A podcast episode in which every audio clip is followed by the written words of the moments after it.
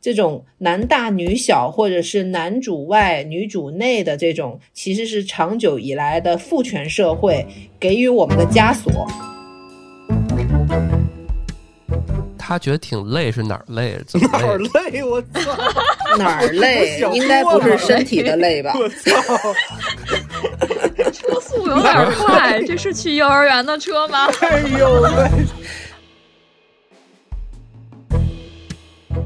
我同意毛毛刚刚说那个，就是说你年龄可以比他大，但是你看起来不能比他大。什么他妈？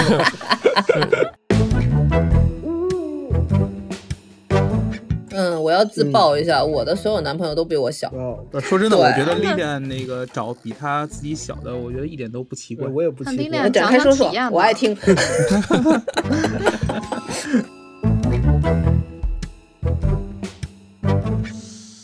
但是啊，我想说问嗯新一个话题，就是怎么当一个合格的弟弟，这个问题很好。哎呦喂！应该具备怎么样的特质，对吧？姐姐，怎样我才能不努力了？对，不，我感觉就是该奶的时候奶，该狼的时候狼。哎呀，总总结的真好，对的，绝了，绝了！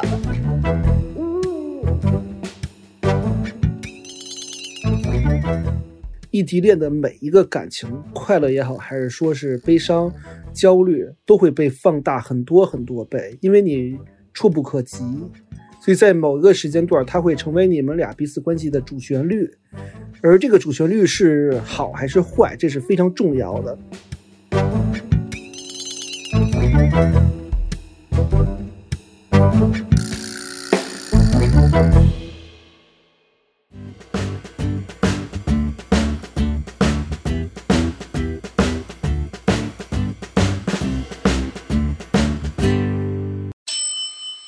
大家好，欢迎来到安全出口，这里是胡聊会议室，我是 Lilian 我是老段，我是毛毛。宇哥，老魏，啊。今天又是我们五个人哈，因为我们阵容这么齐，就是要回答。我差点说回答记者问，我们今天又要来回答那个粉丝的那个问题了哈。今天这个问题我们收集到了两个问题啊，都是比较大的感情问题，相信总有一款适合你。对，这个可能都嗯不是特别寻常的爱情吧，就是在以往啊，当然我这么说可能有这方面的，别打我啊，嗯，我感觉还是挺主流的。有一部分粉丝应该嗯都、都有经历过吧？我觉得，有一部分主播都是经历过 对，对对对对对对，所以你看，以这个五个人里面有有几个人都经历过，所以还是蛮主流的哈。除非我们五个都非主流，尤其像老段这种一人经历过很多次的这种，一人经历过很多次可很多爱情，次很多次。很多种很多次，在在同一个人经历了两种，可以的。我们今天 我们今天要说这两种爱情是什么？嗯，呃，先说第一种吧，嗯就是现在越来越流行的姐弟恋。姐弟恋，嗯嗯，姐弟恋。先来说那个粉丝的问题哈，呃，粉丝呢是一个人间萧亚轩，然后找男朋友永远都是二十五岁，然后这位姐姐肯定也是美丽又有才哈。呃，所以她最近的一个小男友呢，可能她也是跟真实的萧亚轩一样，面临了一个问题，就是可能跟男朋友的年龄差距越来越大，然后这个问题也逐渐显现出来。就比如说小男朋友不太成熟啊，嗯，然后包括找工作这些也要他来去操心啊，他去找朋友帮他介绍啊，然后小男朋友就可能家里也不缺钱啊，就是总是在玩啊，嗯，这种吧，然后他就、他就觉得心很累，他就觉得说要不要继续下去啊，还是什么的，就是这种总体上来的姐弟恋的问题能。不累吗？你这个他这继续下去是继续还找弟弟这个 这个领域，还是 这个其实其实他没有他他这个这这个粉丝他其实不像是一个问题，他更像是一种就是、呃吐槽，对对对，啊吐槽向的。嗯他因为他那个他那段话，他最后的一句就是算了，就这样吧。你你还不是一个问句删了吧？对对，完全没有期待咱们这个。算了，不回答也行是吗？对对。行，那下一个问题吧。过了过了，不是不是，我们我们就可以讨论一下嘛，也给他一些启发。因为其实我有把他这个问题放在一个平台上面，也收到了很多人的回复，我也觉得挺有意思的。有一些角度是我没有想过的，然后这两天我也想了一下，就是姐弟恋的这个趋势和一些哲学层面的问题，我可以跟你们分享一下。哦，还有哲首先就学层面，对老人性啊、哲学啊、社科学都有。然后我是觉得，我是觉得姐弟恋为什么越来越多呢？我是觉得姐弟恋其实是一个呃遵循人类本性的一个恋情。因为首先就有一点哈，为什么我们管新娘叫新娘呢？新的娘，就是我觉得男生男生天生是会就是从妈妈那里寻找一种就是归属或者温暖。就是现在开玩笑说什么姐姐我不想努力了，阿姨我不想努力了，其实是一种天性的回归。就谁不想靠别人呢？对吧？嗯谁不想舒服呢？然后只是呢，这种男大女小，或者是男主外女主内的这种，其实是长久以来的父权社会给予我们的枷锁。其实男生是很想帮富婆的，对不对？呃，对，没错，嗯，所以我我是觉得姐弟恋嘛，就是并不违反人性，反而它很遵循人性。我记得有个理论就说，这个男生会更倾向于找和自己母亲很像的女生做女嗯没错朋友。嗯，是的，是的因，为熟悉，就是哪怕你可能。对，哪怕你可能很叛逆，你小的时候很讨厌你妈妈管你啊或者什么，但是你最后不知不觉总是会找一个跟你妈很像的。真的吗？我从来就不喜欢姐姐然后然后啊。变成跟你你讨厌的你父亲一样的样子，然后找一个你讨厌的母亲的样另一半是吧？就这命运的循环，嗯，对，嗯恋爱循环，你们怎么？看？讨论一下。我问一个问题啊，我插一句，问一个问题，他觉得挺累是哪儿累？怎么哪儿累？我操！哪儿累应该不是身体的累吧？我操！车速有点快，这是去幼儿园的车吗？哎呦喂！把车门焊死。不是意识到已经开车了的听众们，你们可以自己质疑一下自己。不是，不是，我一直觉得他在凡尔赛，你知道吗？哦，那那是呀，你你看他嗯最后就是他他的目的是什么？他是想结婚了，然后觉得这个弟弟不成熟，是吧？然后他就觉得不想再找这种比自己年龄小的又不成熟的人了，还是说怎么着？怎么对对，怎么我觉得哪哪儿老段这个？挺挺对的。我是我是觉得他就是想吐槽一下，他也不是想啊凡尔赛或者什么。我我们也欢迎那个听众给我们吐槽，这个都不是问题。就是他把这个怪在了这个人是比自己年龄小的这个层面上了，是这意思吗？嗯，对，这个我和宇哥可以 battle 一对下。对对 对，我刚才我一直想说，对对，我说你你找这么小的，你肯定要承担更多。小的就是对啊啊，我觉得小的，尤其男生要他干嘛尤其？男生就是本来发育的就比女生晚，要他干所以他，对吧？而且你说，而且你说二十四五岁，二十四五岁刚大刚本科毕业，对吧？就是研究生刚毕业最多了，刚出学校嗯可能工作一两年吧，对。对，刚出学校嗯一孩子，然后就刚出学校一男孩子，本来男生就成熟的晚男人，至死是少年。对他可能根本就没有就是真正思想上的这种责任感什么的，还在玩儿上上上面的，就就嗯你就是年纪大的肯定要会想的更多，经历更多，所以你要你你就会容易就是呃付出或者说担的更多，那那可能你得到就是说人呃年纪小可能会有青春有活力，对吧？然后会会会思想活跃这些的，那那那你追求的时候这个东西，你要得到这个东西，你就要付出一些它的负面的东西嘛。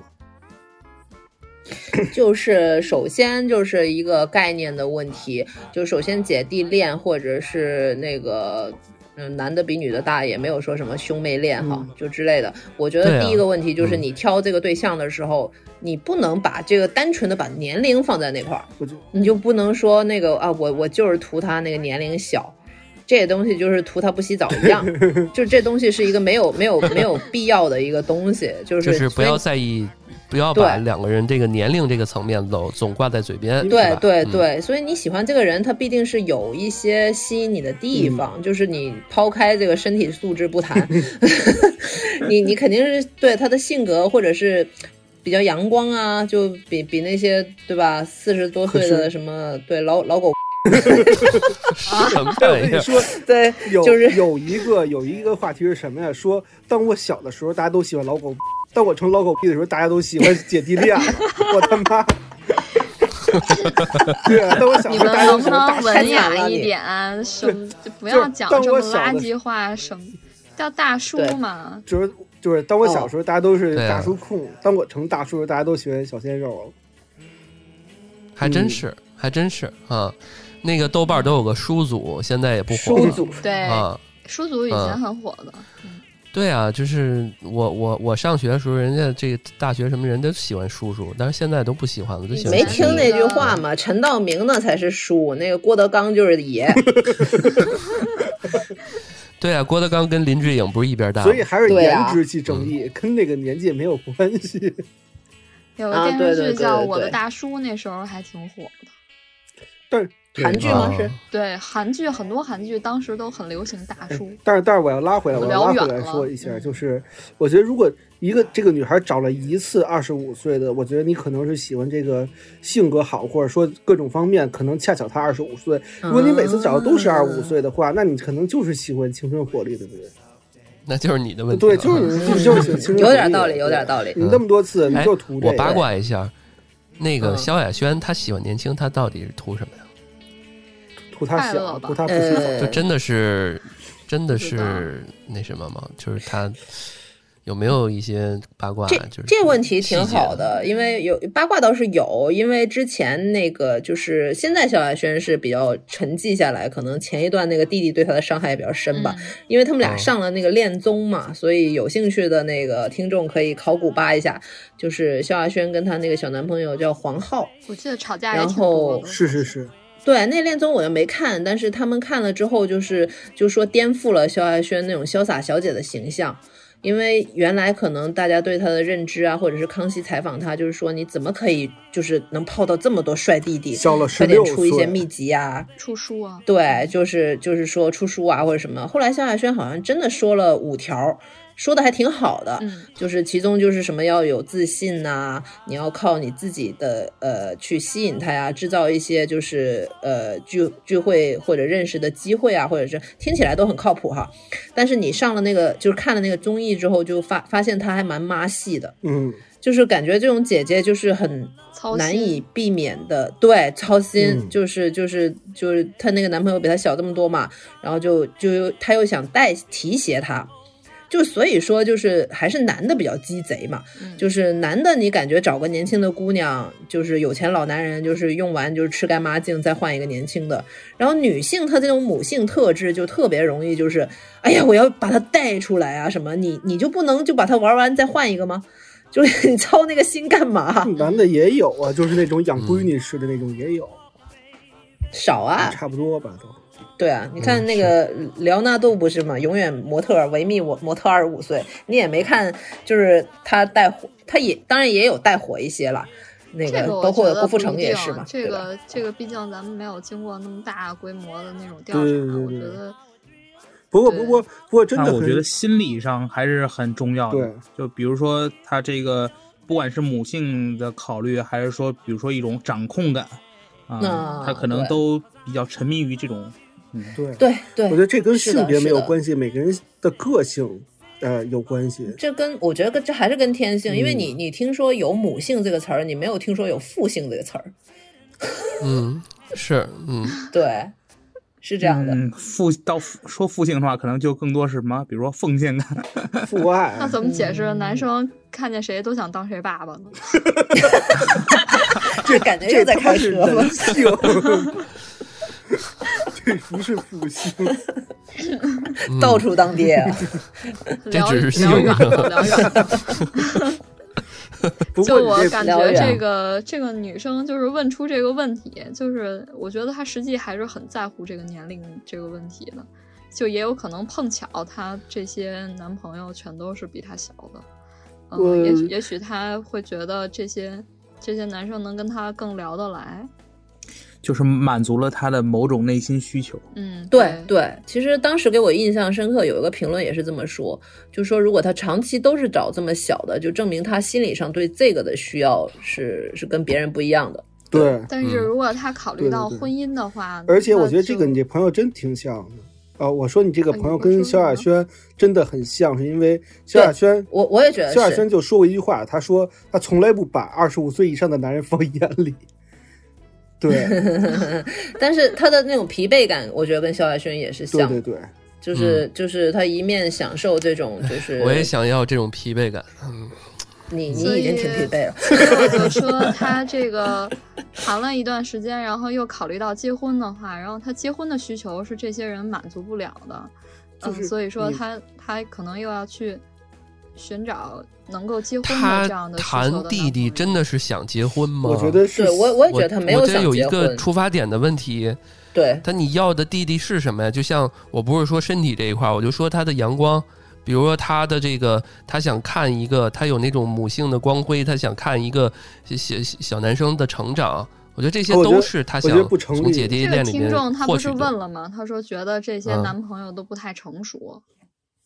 不是？我觉得他但只是在吐槽，他他根本没有问我们要不要分手对对之类的。这就跟哦 刚刚宇哥说的，就是你得了一样，你不能要一个人什么什么都有，对吧？对你要又要让他身体好，又要让他成熟，然后又他什么的，但没有这样的人，嗯，他总你总要你你你你能得到一个，其他就没那么强。所以要从两个人身上找。对啊，对啊，这我觉得关键点还是看他自己想不想玩养成游戏。这不在于养成，我觉得他只是一个，就这往往都是给别的女生培养一个比较优秀的你看。养成游戏是嗯我找一个小我十六的，然后我给他培养的很好，找一个很弱，给他养养成很好。这个是什么？这是我不同不停的在找这个这个很弱的，对吧？呃就是我不停在，我就是喜欢这种劲儿。说白了就是，对吧？你你你小我十六岁嗯无所谓，你小我二十六岁无所谓，就是我就要我就要这个年龄段给我带来的惊喜就感。GRE 单词永远只背对对吧，abandon，对，就是我只要这第一个的新鲜感，我只要第第一个的冲击感和刺激，就跟咱们上一期说的似的，说这个这个呃两个人最最爽的时间是在于这个暧昧跟在一起那一刻的时间，对吧？嗯那那其实就是这样的，嗯，他可能他可能第一是自己呃很多有母系的光辉在里面，另外就是他认为就是在于年轻时候的那种恋爱感跟那种刺激感和新鲜感是更值得更喜欢的，所以他一直在追求那个感觉。哎，宇哥，宇哥这个这个卡通的鸟头实在太可爱了，谁帮我拍一张？我都不敢动我的手机。给我截张但图，但是我在想，这个姐弟恋还是被大家刻板印象出来一个事儿，就是没有太在意、太必要这个事儿。就是你喜欢一个人，他恰巧比你大，那就比你大就比你大这又不是恰，巧，这也是一个思路哈。我我感觉我接触的这个，不管是男的大的，或者是女的大的，甚至大到十岁的都有，嗯，哎呦。挺多的。我是啊谈对啊我谈过一个比我大的，就是给我的感觉就是他确实会照顾你的情绪，然后他确实比你更懂得更多，他会了解更多，会给你很安心，或者说大家需要那种母亲那种感觉会有。但是呢，相辅相辅相成的是什么呀？他会缺少一些惊喜感，就是比如说在你二十岁或二十五岁的时候，你会对很多东西感到很感兴趣，他会觉得哦，这些我玩过了，我不感兴趣了，他不会陪你玩，或者说在你觉得就是很你很有很有很有热情的某件事，或者说很有激情的某件事里面，他会觉得哦，就这样吧，就是他总会有相辅相成的呃我觉得东西在里这是面，这是必然的。我觉得这是个个人的，我觉得这是因人而异的，就是也会有很多，比如说三十多岁的姐姐，然后心态也很年轻，或者说嗯二十七八岁的小姑娘，然后也也不能已经老派的不行了。就是对我们在于因人而异的。不不，我们在于说，就是关于年龄这大层面上来说，因为年纪越多，虽然虽然年纪大不等于不完全等于这个人成熟与否，但是年纪越多，大概率你经历的事情会多一些。就大概率，我们不说小众，或者是不说个例怎么样的，确实是这样的。那那就要看你自己，就是你就还是回到那个问题，你自己要的对就是什么？对你，嗯你自己的感情需求是需要一个情绪稳定、比较温柔、性格比较包容的人，嗯还是你要跟他一起，就是你你觉得这个生活中体验新的东西更重要，对对对吧？你不能够又得着又不付出你的代价，这是不可能的。嗯嗯，对我同意毛毛刚刚说那，就是说你年龄可以比他大，但是你看起来不能比他大，什么他妈？对吧？就是你，对吧？你不能，你得注意保养，是吧？然后你得这主要是注意心态。嗯该做医美做医美，什么光子嫩肤什么的，哎，我觉得心态很重要，上上心态真的制造那个女性容容貌焦虑。嗯，回到你们认识的第一期节目里了。对，这真的是这样，就有这样的印象，就是说有些时候你看一个姐弟恋，你发现那个女生还是挺年轻的，她要不说我比她大多少岁，我看不出来，，但是男生要是很大很多，你一看就是觉得，哎，是不是女儿啊，或者是一大叔带一个棒，呃，就是有一个年轻抱一个年轻的小孩儿啊，这种感觉。但是女生就不会，女生往往还都是挺年轻的，至少看起来是这样的。而且我嗯，我要自曝一下，我的所有男朋友都比我小。哇哦，哦，自爆了。啊，历厉练首次这标题出来了，啊，这个 但但是其实我一点都不觉得奇怪。只找只只少二十五岁以丽莲是个厉害的姐姐。历练说的就是自己，历练不是让我想起那个韩剧经常请吃饭的漂亮姐姐。哎，我完了历练完了，就直言说。从来不把二十五岁以上的男人放在眼里。对对对，这期标题不让历练请，不让他请。嗯，不是说真的，我觉得历练那个找比他自己小的，我觉得一点都不奇怪。我也不奇怪那历练，展开说说我爱听。老魏你说好了啊，你 总结好了。我也不奇怪。我我这站里，莫名的我站老魏，我感觉我站老魏。很正常。嗯，为什么呢？为什么会有这种感觉因？为我觉得就是你在于人情世故，或者说能处理的很好，而我觉得你就是给我的形象，你更是一个独立女性的一个代表，所以我觉得你如果你找小你的小你的，或者说你追求二十五岁的，我觉得完全不是问题，甚至符合追求的是真爱符合你，我觉得符合。对对，宇哥说是能力点、能力值的这个是能力值。哦，我知道，就我可能也可能是我。觉得是不是历练不是那种能被 hold 得住的对对。对，就是历练不太需要那种父系的那种去带动。历练是那种我我要拿你对对对的那种，对对对对不是需要一个对我我是那种你跪下叫妈妈。嗯，哎，我聊不下去了，完了，这期节目就到这儿。尬那那那我我认真来说一个啊，嗯我是真觉得这个，如果说女方大一点的话，这个男方一般找一个比自己大的，他肯定有一些被照顾需求，但是我觉得，呃，女方也不能太纵容啊，嗯我是觉得太纵容的话，这个很很可能是走不下啊去的。会失衡，对，会失衡。就累，就累，对嗯太累了累，嗯嗯，啊，我觉得不止不止姐弟恋，就是找一个比自己小的累。我有的时候觉得找一个跟自己同龄的都挺累的。那真的是看心理年啊龄是否成熟。你看毛毛的意思就是说得，他就得找自己比自己大对，三十来岁那，个我觉得关键是懂事儿。就是就是还是我觉得大家有一个就是默认的这个潜潜意识里，还是觉得年龄就是男生本来就是晚熟，但是呃，如果是这样的话，那肯定是找一个比自己大一点的，还可能心里没那么累啊什么的。但是我是这么想的，首先我就没有这个预设判断，因为不是说我主动去追求呃弟弟或者什么样的，而是我比较吸引弟弟，就就追我的都是弟弟。等风来是吧？呃，没没有没有，就是就是，首先我可能我不想努力了。这就说明容易被历练 hold 住的那种。这就说都是明你这个就是真的是说明你的外在比你的真实年龄要看起来要小嗯很多。啊不要再爆料了啊！受不了了，受不了了。是吧？这这集是我凡尔赛的一集很多，听众已经开始幻想了。那没没哎没有没有。然后那个我我是觉得，首先我我自己其实没有那么。怎么怎么说呢？我我对我觉得我还是比较传统的。我觉得女生喜欢一个人，还是还是那个人有他值得喜欢的地方的。所以，所以我并没有预设说那个，嗯，但是男生嘛，普遍就是容易比较自信，反而我我是会被一些就是比较谦逊的人所吸引，就是我所以所以可能跟我一样大，或者是我我属的那个行业，就是自自以为是的男生会比较多一点。哦，对，然后我就特别受不了。而且我也受不了，就是你跟我干的事儿明明都一样的，你你不比我多两、哎两只眼睛，然哎后那个你的行业比你大的，是不是都说起话来有点爹味儿的那种人？就哎呀就不就跟年龄真的没关系，有的有的不到三十岁的，不知道天高天高地厚的，就是人生比较顺的，说起话来，我觉得也爹味儿十足那。就是就是我看到这种我就行业那很不爽，样儿？就金融男嘛，这是行业完了。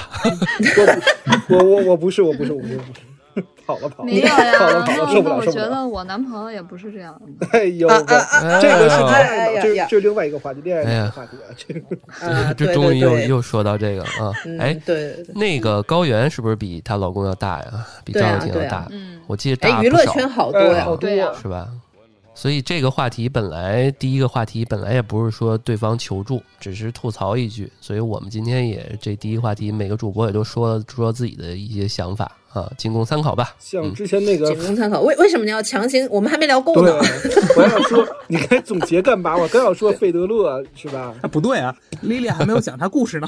对 什么费德勒？你先讲费德勒。先费德勒是什么故事？嗯，啊，费德勒就是一个网球明星，然后他他的那个妻子比他大八岁吧，特别帅。就欧美明哎，星他他妻子就是那个是，还有另外一个是是那帕个克。哦，费德勒他他妻子也是网球的吧？打网球的吧？费德勒妻子也是、哎对，也是一个网球运动员。反正哎，就是之前奥斯卡打人那个 Will Smith，他老婆也是比他大好多呀。哦，是吗？哦，对啊这个得得查查了，不太懂。而且 而且你看，所以我就说嘛，这个东西是一个天性的问题。就是就是，我觉得这些东西都是说，当我们想聊这个话题或者说这个话题时候，我们才去刻意去看一看或者查一查。真的，真的，大家两人挺幸福，没有人去太去在意这个事儿。人家就是明星、公众人物，我们可能才摆到台面上来说。真正我们自己的生活中有这种姐弟恋，我觉得不用太在意。那我朋友就很多都是姐弟恋。嗯嗯，但但是啊，我想说问嗯新一个话题，就是怎么当一个合格的弟弟。这个问题很好。哎呦，应该具备怎么样的特质，对吧？姐姐，怎样我才能不努力了？对，就是我们得聊聊这个啊，对，嗯，帅！怎样？我我觉得刚才我就没说完嘛，就是，我两位姐姐说说吧，姐姐不喜欢那种自以为是的人，嗯，就是不要跟我装逼，对得乖懂事儿，因为我也不是见过乖吧，多就是装逼的是吧？就是听就是话你说的这些，我可能全都见过了，就是 最好老实一点儿。最好老实一点儿。嗯，就是历练说那意思就是说心心胸开阔，不小心眼儿是是吧？就是然后阳光一点，听话，什么好，不要自以为是，其实是，。我感觉就是该奶的时候奶，该狼的时候狼。哎呀，这总结的真好，对的，绝了，绝了。对，这这段高光给老老魏。拎拎得清，看得开，是吧？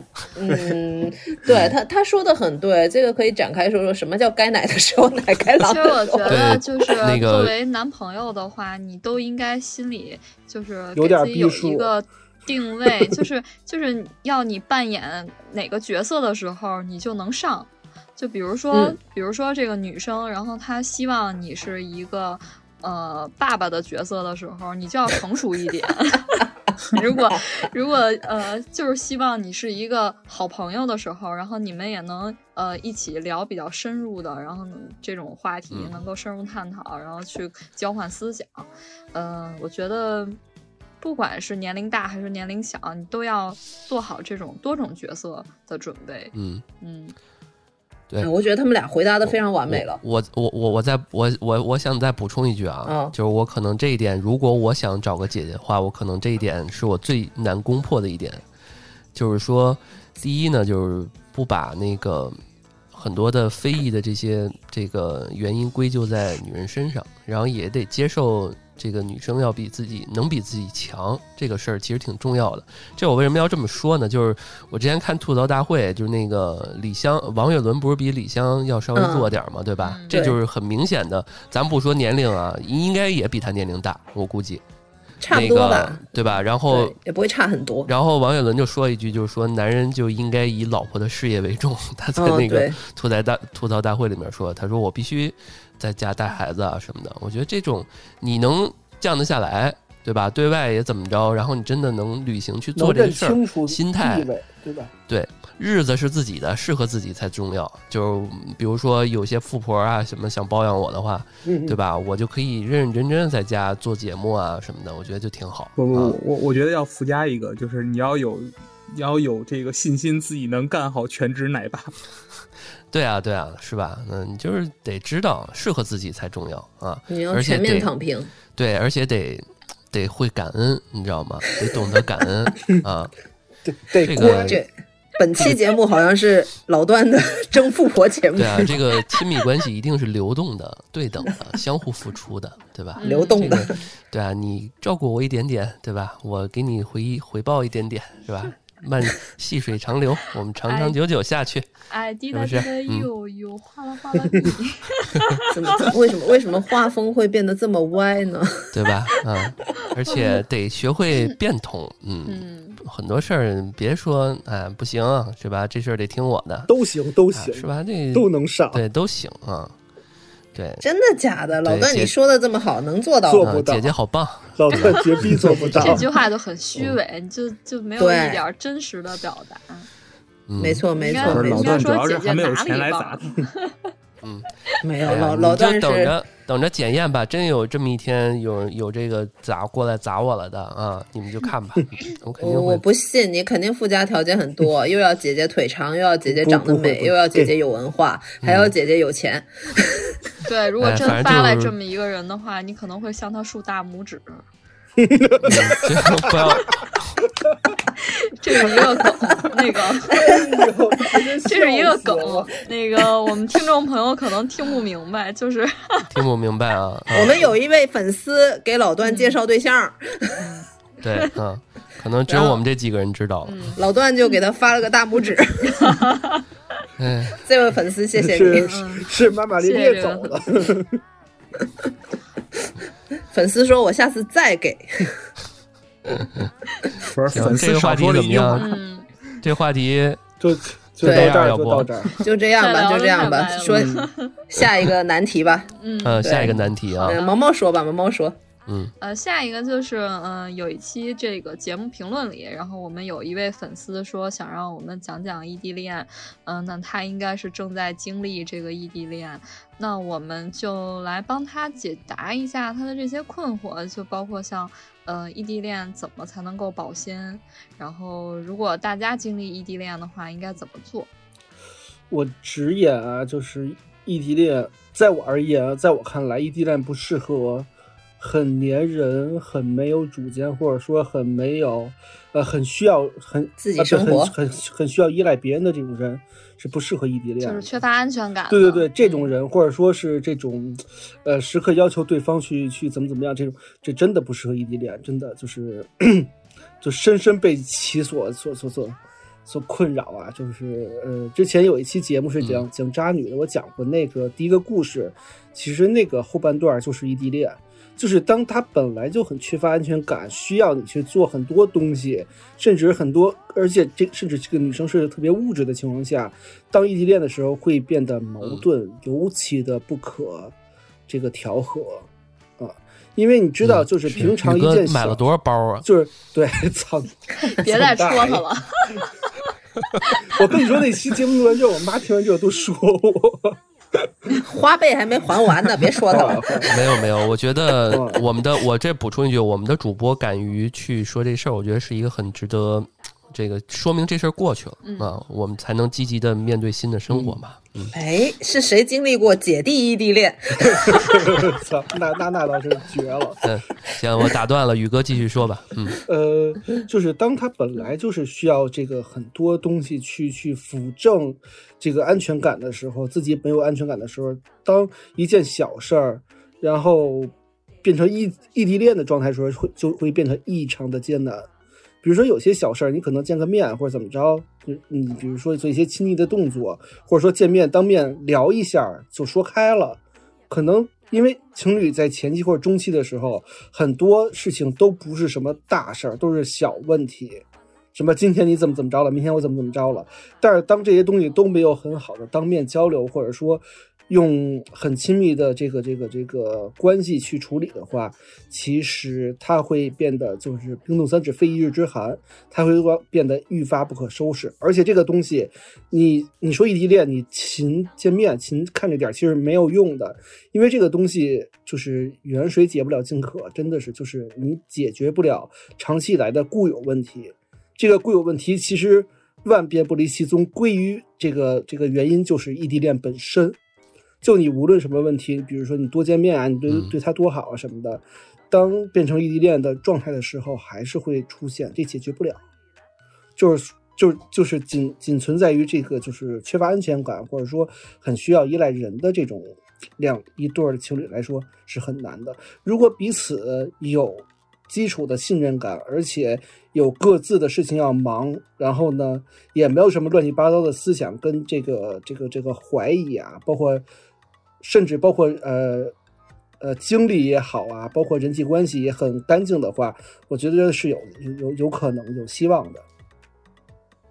好，这是一次一位来自被异地恋伤过的朋友的发言。一只愤怒的小鸟。各位各位主播有谈过异地恋吗？其他的主播，我其实先想问一个问题，就是大家觉得多远叫异地恋？啊，对呀，我觉得在北京现在都能谈异地恋，不就是啊，还真是东西两个角，对呀，呃，一周被隔离了是吧？我觉得现在就是最远的距离，就是我在管控区，而你不在。对，都是毛毛跟谁都是异地。嗯，我觉得首先异地恋有两个维度去确定，第一个维度是你们，我操，第一不在一个地方，太学术了吧？就是真的是真的是，因为一个是地域，就是通勤时间维度，就是地域长，心不在一起。对，那那就不是他妈是是是，就有一个男朋友女朋友的角色，其实双方都感受不到对方。那他们叫做 open relationship，好吧？名存实亡，对，他妈是玩开了。那个什么，那那那得有共识才行。什么玩意儿？我给拉回来啊！别单边单边玩玩开。单边我倒霉呢，还就是我觉得说下一个维度，两两个状态，一个状态是就是本来就不在一个城市，那还有就是说你们的通勤时间超过你们日常所能呃达到的时间，比如说呃一般来说两个小时以上或者三个小时以上的单程通勤就已经很长了。嗯嗯。哇塞，宇哥这这么精细啊！对呀，我我也觉得异地恋对宇哥的伤害好深，不是不是，但是感觉他做了一个 Excel 表，感觉宇哥这每个维度都体验过。比如说，比如说，比如老没有宇哥，你要你你要让我看，宇哥要让我看的话，就是我在。我在那个海淀，然后如果我男朋友在通州，我就觉得也叫异地恋。不，就就两个维度嘛，就是对，比如说老老呃老段老段家在那个那个东六环外嘛，然后他妈他妈他女朋友在西六环外，对吧？在在在在在在在。在在在什么房山对吧？那你你可能单程通勤开车就得呃两个小时以上，然后还要来回。那你得一周可能只见一次一一周见一次都已经很痛苦。比如说开车单程，不是呃往返你就要加半箱油对吧？像我之前 那位就是那个那个在我加半箱油，也经历过这么远的，然后当时后来就分手。对，就是就是每周见一次都做不到。为什么是跟？异地有直接的关系吗？会有关系，就是他说他说太累了，就是啊，见一见面其实很复杂，你光坐地铁可能就要倒好好多趟，然后地铁开车时间可能超过俩小时，确实很累。你包括开车当时通勤是一个小时，然后就都说累，真的真的真的很累，就是尤其你太难了吧？我们家到老段家的距离，你想想，四十多公里，对我操，往返往返多少小一百了都快。宇哥对老段，我们能不能给异异地恋提提提振一点信心呢？你们现在都在说同城异地恋啊，拜托，然后人家正儿八经的异地恋怎么办？人家要坐飞机的那种啊。我我感觉啊，异地恋还确实这个年代挺难的，因为那个。普遍人比较浮躁，然后这个诱惑又比较多，是吧？咱们之前还聊过这个 怎么抢人的女朋友，抢抢对，咱们咱们第一期，然后都不是异地恋，都是同城的，人家都要冲了，对吧？这个异地的话，你可能就那会儿那会儿我一腔热血，就是坐硬卧，火车硬坐，还不是硬卧硬坐十五个小时，从北京到杭州往太返，牛了，往返三十个小时，你想想啊，就这种情况太，牛了。这是真的是很痛苦的事情。唉，心疼其。实解决办法，我觉得就只有两种，一种是马上，呃，就是两个人在一个同城市工作生对对。对对对，然后，或者是说你们限定一个期限，然后呃设定一个同样的目标，然后等过了这个期限，达成了这个目标，然后你们在一起生活。我觉得只有唯一一个解决办法，就是毛毛说的，就是，呃，在在一定时间内一定要在一起生活，对，就给一个最起码要有一个预期。，对对对，嗯，就如果就是大家觉得要有个盼头，是吧？对对，而且这还一定要在就是两个就男生女生都相对社交圈也好，还是过去经历也好较为单纯的前提下，才有可能。嗯嗯，对，如果你真的是像被骗，是吧？像老段这种玩花了的，无所谓，我操，我异地恋之后这边 后头同同城有九个是吧？什么玩意儿？不要说，不要这么说，没那么多。不要把他的秘密都说出来没。九个，就七个，嗯，九门提督没有没有提有多少个省来着？九门提多七八个，谐音梗啊，你这不？哎，那我们说一下什么样的人玩得起异地？不，那个可以谈，玩得起，可可以暴谈，可以谈异地恋吧，对吧？我们聊聊这个，嗯，嗯，给嗯给提提士气啊，就我刚才说，首先你自己心里得干净，对吧？然后你的社交圈儿干净，然后除此之外，就是你们有共同的目标，有短期目标，有长期目标，然后固定一个最终值，就是最终值就是最后的一个呃期限，就是这个期限内你必须见面，不然就分手，就不必须必须住在一起。我觉得除了你前面说的那些的话，还有一些，呃，比如说情绪一定要很稳定，然后他会掌握一些呃很不错的沟通技巧，这样就在你们异地，然后嗯发生一些矛盾、吵架的时候，他也可以很平和的去解决。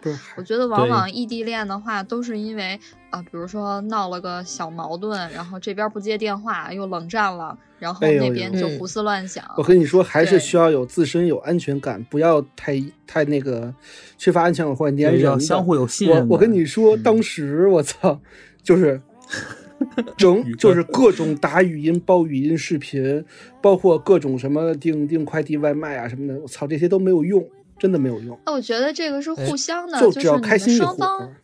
你们双方一定要去呃进行很直接的这种沟通，然后不要去闹一些小脾气什么的。就其实不管嗯是异地恋还是什么其他的这个恋爱关系、亲密关系当中，我觉得你都要去直接的表达我不高兴了，我生气了，然后你这样做，我觉得心里不是很好受。然后或者说。呃，一些该表达谢意的时候，你也要去表达。我觉得这个直接的沟通是会很有效的。是，但是能掌握这样沟通技巧嗯的人，我觉得会适合谈异地恋。没，我觉得这样的人可能谈什么恋爱都会比较适合。对，但是异地恋其实这点还不够，真是没有用，因为你就算跟他说你不高兴了，然后我这个今天因为什么你解决不了，你知道吗？嗯，哎，但是有一点啊，我觉得这个可能我们国人、中国人都有一个一个传统，就是很多人都是报喜不报忧的，嗯，就是。呃，刚刚毛毛说说一点，就是说你不能光说好的，有些什么、呃那个吵架不好的、好的，其实都要宣泄出来、分享出来。，还还还有就是说，刚刚说那种焦虑型人格、回避型人格这种人，其实都不太适合。不适合。嗯，就是还有那种吵对动不动就他妈冷战的哦这些人，对吧？也也也不行。啊，还有就刚刚确实是对还有那种就是确实是只跟你说那个好事儿，坏事儿也不分享。然后，呃比如说真的想你的时候也不说，嗯对吧？中国人这个很多人还是比较这个叫什么羞耻的比较对啊、嗯啊，就很多人你往大了说说，就是之前我听了一个节目说的，就是说，呃，男女在那方面事儿的时候，一个女生说这个我用英语说，我就觉得我可以说的很很那什么，但是我用中文说，我就有那种母语羞耻。确实。但是我觉得不不要不要这样，我觉得还是说，就比如说，哎，我想你了，对吧？我这这，我觉得你真怎么怎么着，比真好。如说，比如说你跟你啊妈说“妈，我爱你”，你可疯了吧？但你说“妈，I love you”，对啊还还好。对啊，跟谁都没跟妈妈这么说过呗。然后那个你跟看个就是跟爸爸估计都没有什么身体接触，啊是吧？对对对 就觉得家里边都没有，所以我觉得三毛就之前说过一句话嘛，说每天想你一次，天上飘落一粒沙，对对对从而形成了撒哈拉嘛，对，这比较委婉，还属于中国人的这个表达方式。对对对对，嗯，所以就是还是得表达日本人，的月色真美。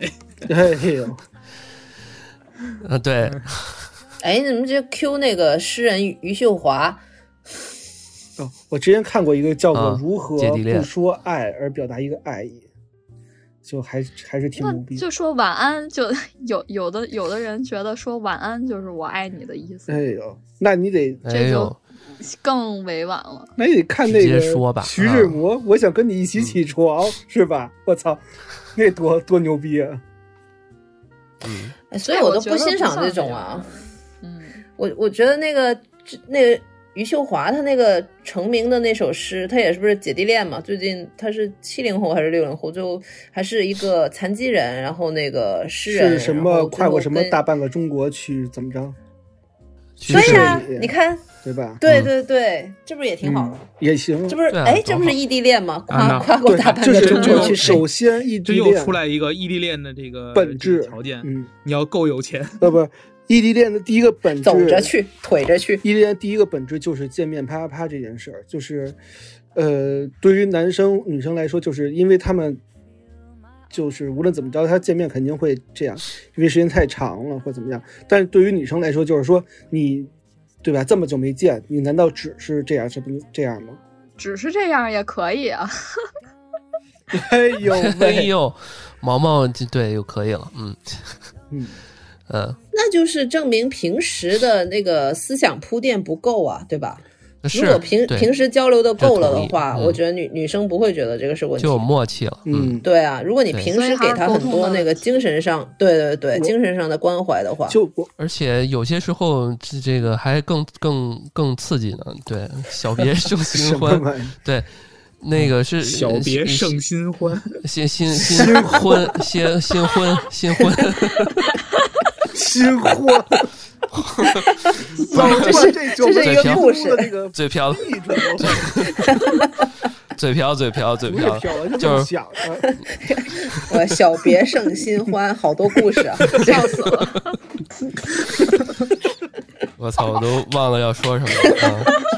对就是就是这异地恋还得看俩人是什么时候，一开始呃看什么阶段异地的对对对对，这很重要。啊这很重要。对比如俩人刚在一起没多久，就突然间异地了，那我觉得这个不太稳定。你要说长时间 突然间因为工作啊或者什么的异地，这两个的这种方式是不一样的。但是你要是啊过了很久了，然后也没有这个新鲜感什么的，你在异地其实也也也很麻烦。哎，我觉得异地适合什么样的人？趁机就换了，我觉得异地适合什么样的人啊？异地适合较为理性谈恋爱的两个人，且嗯较为长情，且较为没有那么激情，较为慢热。纯情一点的。对，就是较为慢热，较为就是那些日常白水或理性，这样人也许有。但是现在社会真的太复杂了，我这有哎，但我不这么认为呀。就是就是，如果是两个很热情、很有激情的人，然后他们也能每周都飞过去一次两次的，那这样其实也能维持他们的。我跟你，说，谁都做不到每周飞过去一次两次，疯了！每周飞过去一次两次，你上不上班了？哦，我忽然又想到还有一种可能性，比如说两个人都很开放，啊，对，这是另外一种可能性了。这是另外就是，就我觉得这就不属于异地恋的范畴了，就是这属于就是各玩各的。，不是但是人家最后结婚了。那那那其实就是它的本质在于 open relationship，不在于异地恋了。是，所以就是为什么我刚刚谁刚刚说了一点，我还比较同意，就是这社会这个成分各方面比较单纯、比较简单的这些人比较适合，因为我不太相信现在这个社会，坦诚讲，说句比较那什么的，我真的不太相信现在社会对于这种人的影响到底是在哪儿，挺挺难的这个事儿，嗯。就是我见过身边那种越是这种特别单纯的人，然后家里面可能这个可能家里边都比较单纯，到他这一代比较单纯，这些人越能常常就走的比较。两边人都是这样的，你瞅瞅会比较嗯传统一点，对然后纯情一点。你瞅瞅老段这句话就已经辅证了我这个观点。为什么？因为老段是一吃过见过的人呀，对吧？他是一个什么什么小别胜新欢的人呀，九门提督所以异地恋对他来说就没有什么那个可能性了，对吧？你要是一个，你比如说，呃，三十岁之前只谈过一次恋爱，或者说还没怎么谈过的这种，是吧？他有可能，因为他对于这个爱情还是有憧憬的，还是有执念。我反而我我不同意啊，我我反而觉得这种什么都没见过的人，你但凡出一点诱惑给他，他就他就会受不住，因为他没有比较过。嗯，我是觉得是这样的。但是，但是我另外一个观点就是说，同时这个呃社会环还得看境人，要单一，就是说不能有这么复杂的这个环境。那这个环境境你不能阻止决对啊就是有可以可以可以可以，比如说啊，比如说你在金融圈，你在演艺圈，跟你是一个幼教，是一个护士，就是这个环境还是有相对，对还是有有壁垒，有就你们说的不冲突，毛宇哥说就是一个客观的一个事实，就是这样的，就是确实你接触的人。为什么我说我对于现在这个社会的影响不你瞅瞅，抱任何老段接触过多少人了？这是对，你看看，他已经佐证了我的话，我有人嗯证，老老段已经摧毁了多少都是异地异地恋，是吧？已经撬了多少朵了？啊这真是，首首先我确实是不会谈的，不会谈异地恋的嗯啊，你是对，因为我是自己不会谈，我特别还是不会谈人异地恋的女朋友啊？没有老 老段只那不就一样吗划邻居，就是那不一样吗？我意思是说，这个我是那种特别需要及时反馈的人，因为我觉得异地恋这个事儿，从客观的这个物理层面上就不会有这样理层面的。说的好，哎，那如果邻居，那如果这个你你邻居然后突然搬家了，那还谈不谈呢？没有邻居、啊，那有新的邻居，没有新的，对啊，九门提督，提 对啊我都被你们惯惯成这个了，我怕什么呀？九个对吧单元门邻居，哪个不是对啊？你们安全出口怎么来的是吧？对啊，邻居还有隔壁小区呢，对吧？是吧？对啊，就是以我为中心，三公里以内覆盖 小区没问题大不了咱五，小别胜对啊新婚。大不了五，对大不了五公里嘛，对吧？对，你你就是那好邻居便利店，二十四小时开。好邻居二十四小时，七乘二十四，嗯，是，嗯，歪了歪了，好了歪了，歪了，嗯，对，其实其实刚才，对刚才刚才说的那些，我觉得刚才有提到有一些人就是特别喜欢冷冷暴力，我我觉得这个跟那个。呃，远不远两就是异不异地没有关系，我觉得这种人就不要谈恋爱了。对对对，对啊，这跟异地就没关系了，这就别别，异地恋的话，我觉得要不要谈还是取决于这个人值不值。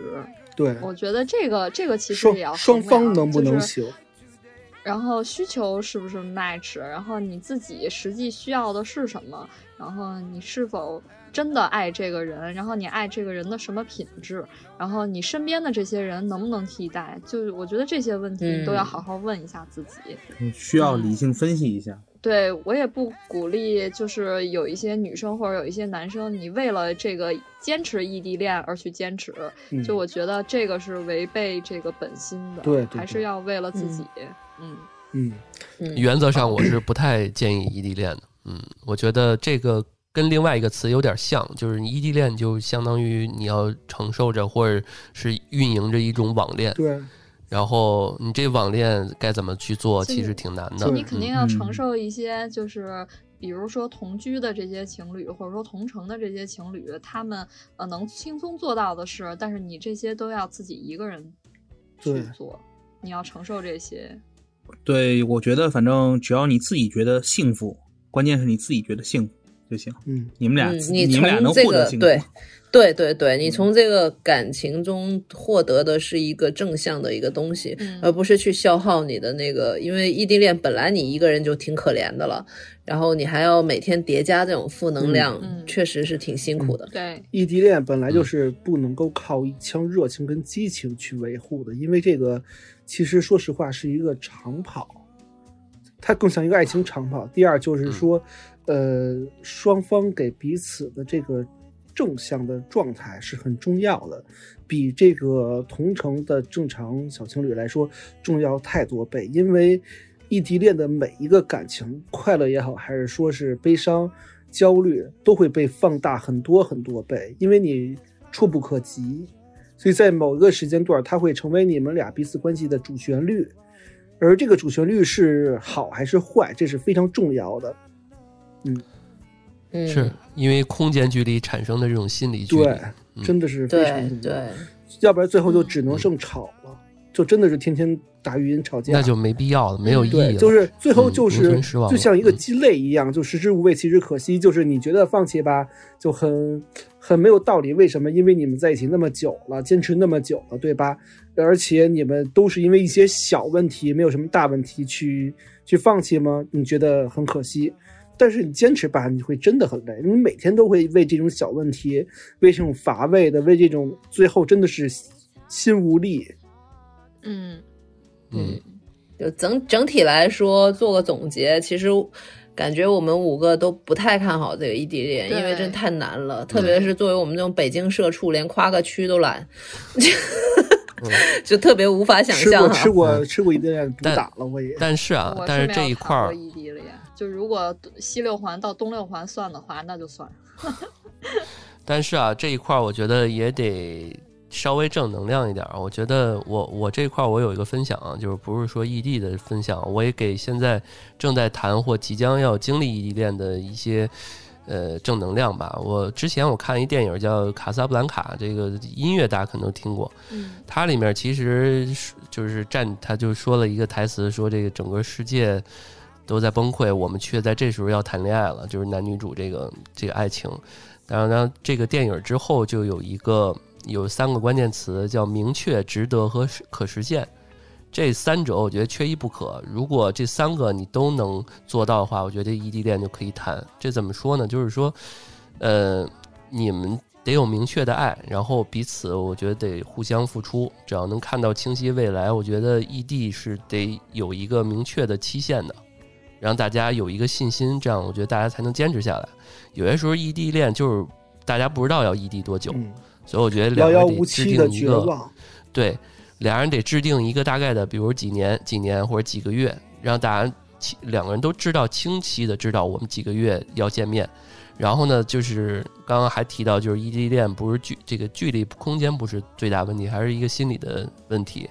还有就是说，这个开心呃开始这个异地的这两个人啊，我觉得必须得彼此精神得独立，人格还有这个生活啊目标啊都得独立。然后见面频率，我觉得也得有点保证。然后再有就是你得让周围的朋友啊，这个这个亲戚啊，其实都要知道对在谈对象，这样我觉得可以增加一些这种这个呃，就或者说减少一些这种焦虑感。然后尽可能还是得学会降低这种需求感吧，让彼此互互相得信任一点儿。这样我觉得时间久了，呃，还是还是不错的，还是得。然后另外就是这个诱惑还是得扛住，嗯，慢慢我觉得一点一点的还是可以回归到最终，我觉得还是回归到非异地恋的这种状态下，谁也不能做到说完全百分之百一辈子异地这样下去，那都是嗯古代的那个时代的事儿了，嗯现在不行对。，嗯呃，我想就是跟所有异地恋，包括即将要异地异地恋的这个听众或者任何人，呃，说一些最后一个结束语吧，就是我这边的。呃，嗯我觉得是这样的，就是经历这么多，也受过很多毒打，但是我还是祝福异地恋，而且自己相信异地恋。为什么？因为异地恋我们分析这么多，其实它最基础的本质还是在于爱，还是在于爱情，还是在于爱情本身。你不爱了，你嗯说什么都瞎扯淡。然后我想借用最后借用我最喜欢的话剧《恋爱的犀牛》中的一些台词，来给各位，就是人是可以靠二氧化碳为生的，只要有爱情。那也是希望各位能够将最美好的东西坚持到底。好，我要哭了。这是我每年必看至少两三次的《恋爱的犀牛》，因为因为《恋爱犀牛》让我更加坚持爱情。特别是宇哥顶着这只大脑袋鸟嗯 在跟我们开视频会议。，宇哥就之前节目也说过，就是无论呃之前的失败或者受伤也好，那对未来下一位还是满怀着期待和这个嗯相信爱情的。就我觉得这个是你要对得起很多人未来一个鼓舞吧对对，。你你不能因为嗯过去受伤而未来怎么退却，你要对于你下一任或者说这个才是你必胜的决心，你下一任一定是最后一任，你才要给他更多更美好的坚持，你永远要相信爱情哎，是相信爱。宇哥正能量，好的嗯，行，嗯那我们这期就这样。嗯，好，啊，相信爱，相信爱，拜拜。相信爱情，好，今天我们的爱情主题啊，然后也希望大家喜欢。嗯，然后那个我们呃，由这两期节目之后，大家会发现我们正式也开启了对于粉丝这块留言和呃投稿的这一些、呃这种这种节目吧。嗯然后也欢迎大家关注我们的微信公众号“嗯安全传达室”，联系我们的小编，可以说出你的故事。嗯然后也欢迎大家在我们的各种节目里面的下方进行评论留言啊。嗯，呃，行吧，那我们这期节目就这样。然后感嗯谢大家今天又来到三楼互聊会议室。啊啊啊，对，啊再说一下那个我们选那个问题啊，就是如果大家在那个我们那个留言区写的话，那个如果很多问题的话，我们会选那个高赞的。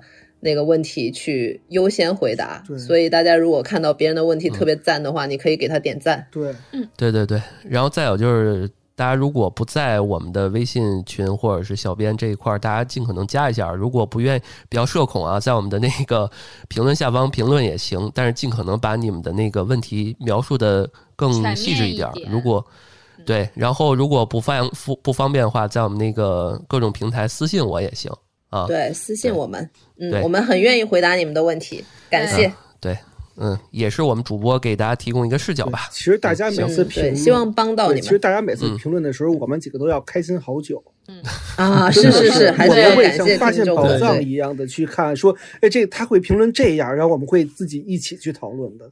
我们真的很在意每一位听众的反馈。对，嗯，我们爱你们。嗯嗯，这再说就没完了。那我们这期就这样，呃，感谢大家，这里是安全出口胡聊会议室，我是老段，好，啊，我是丽莲，我是毛毛，宇哥，老魏。好，我们下期再见，拜拜拜拜。嗯。Hey, Rich. I don't know what y'all doing. I'm taking care of my people. Fuck the fame, fuck the clout, fuck everything that comes with it. Get out here. Bitch. I'ma break down, I'ma go down with a drum, I'ma shake down every single bomb with a gun, don't hate now. Bitch, I'm number one, have fun, I'ma play now, I'ma gang now. I'ma break down, I'ma go down Bitch, I'm number one, have fun, I'ma play now, I'ma gang now. I've been posted on the block, I've been shopping till I drop. Got my papers worth a rock.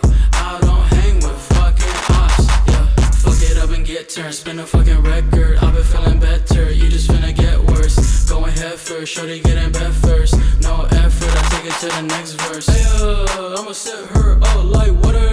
Bitch, I'm magic with my dick, no